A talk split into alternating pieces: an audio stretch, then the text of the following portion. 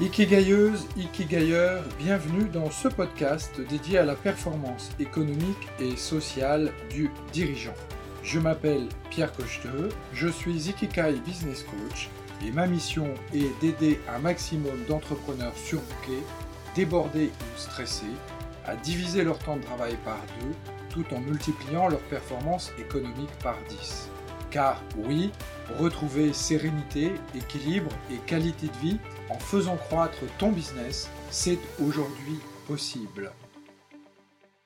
Bienvenue à toi, Kegailleur Stratège, dans ce nouvel épisode de mon podcast Dirigeant Stratège dédié à la performance sociale et économique des dirigeants. La solitude du dirigeant est aussi quelque chose d'important et je vous recommande de ne pas rester seul si vous êtes dirigeant d'une entreprise. Avec les responsabilités viennent aussi les difficultés et les besoins d'avancer. Ceci est d'autant plus vrai dans une période comme celle que nous vivons aujourd'hui, où nous ne savons pas exactement ce qui va se passer et comment l'épidémie va évoluer. Nous sommes donc dans une situation de crise et vous le savez les Ikigayers stratèges, je considère que les périodes de crise sont des périodes propices à l'entrepreneuriat car c'est un bon moyen de se mettre au service des autres pour les aider. Mais c'est aussi une période compliquée et difficile pour les dirigeants d'entreprise dont la responsabilité se trouve renforcée dans ces périodes de crise.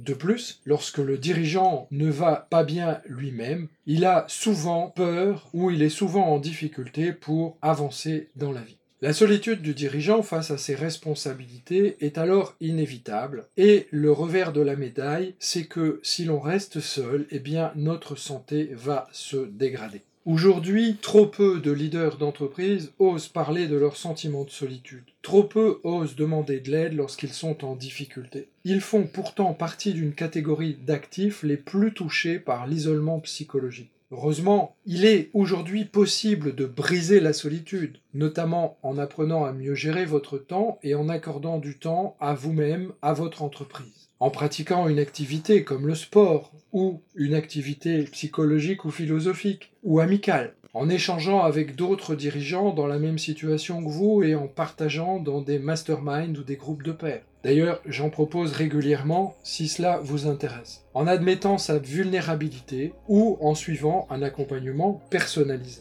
Et vous, les dirigeants stratèges, vous êtes-vous déjà senti seul face à ces problématiques? Si c'est le cas, il n'est pas trop tard pour agir et éviter ainsi le burn-out.